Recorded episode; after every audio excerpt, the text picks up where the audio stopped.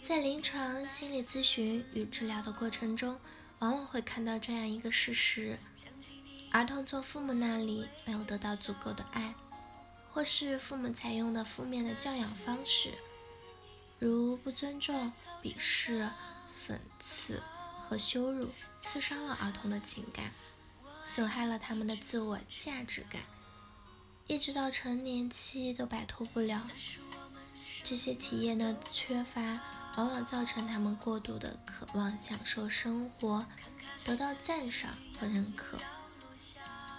这种渴望激发他们过分的做出努力和取得成绩，但是会出现自我要求过高的威胁。他经常以抑郁性的精疲力竭而告终。一般情况下，即使他们付出更大的努力，也不能满足他们对生活和爱的更高渴望。这些人总是体验着他们童年时期所熟悉的痛苦感情，得到的不够、不满足或不可爱。在儿童时期没有满足的爱，会在后来的生活中执着的、神经症性的。不断的追求，强迫的核心是恐惧和不安全感，如对传染病恐惧的强迫性洗手和对门反锁的反复性检查，均是出于对生命和财产安全的担心和缺乏安全感。我们认为安全感是心理健康的基础，有了安全感，才能有自信、有自尊。才能有人性及价值的较充分的实现。不安全感是所有神经症的共同人格的基础。当出现不安全感，作者却找不到恐惧对象的时候，表现为焦虑症。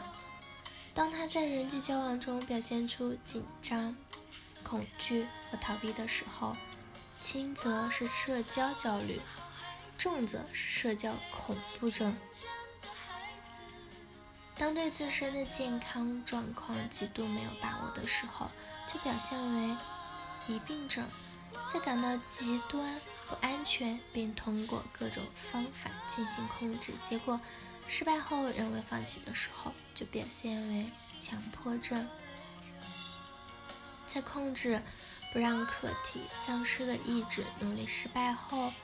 导致绝望的时候，就可以表现为抑郁性的神经症。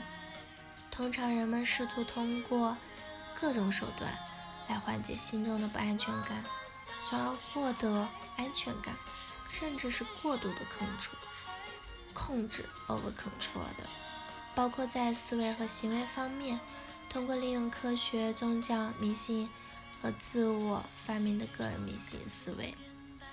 和行为控制等方法来实现。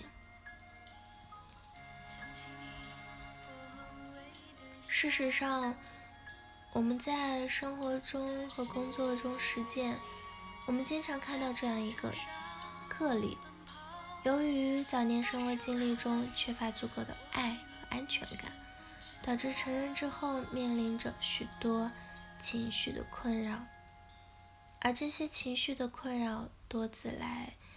源于他们并不满意的人际关系，包括父母、同伴，甚至成人以后与恋人、配偶的关系。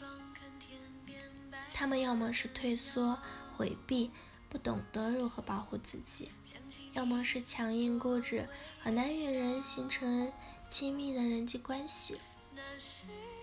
从表面上来看，他们有着强烈的自尊，极要面子。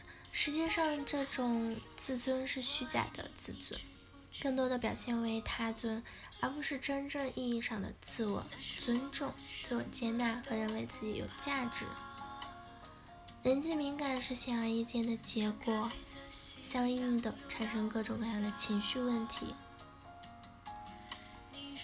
在以上诸多关于安全感的研究中，均未给出比较明确的有关安全感的问题。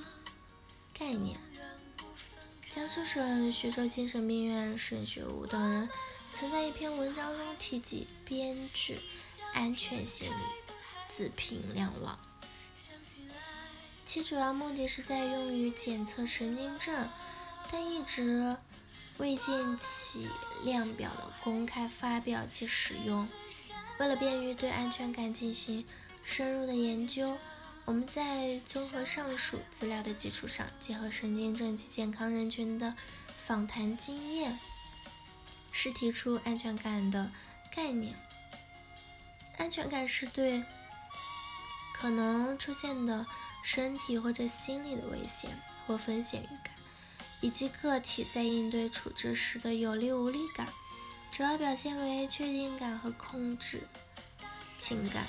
在安全感概念的基础上，我们编制了安全感测评量表。该量表不仅适用于神经症的检测，同时也适用于正常人群的安全程度的评价和检验。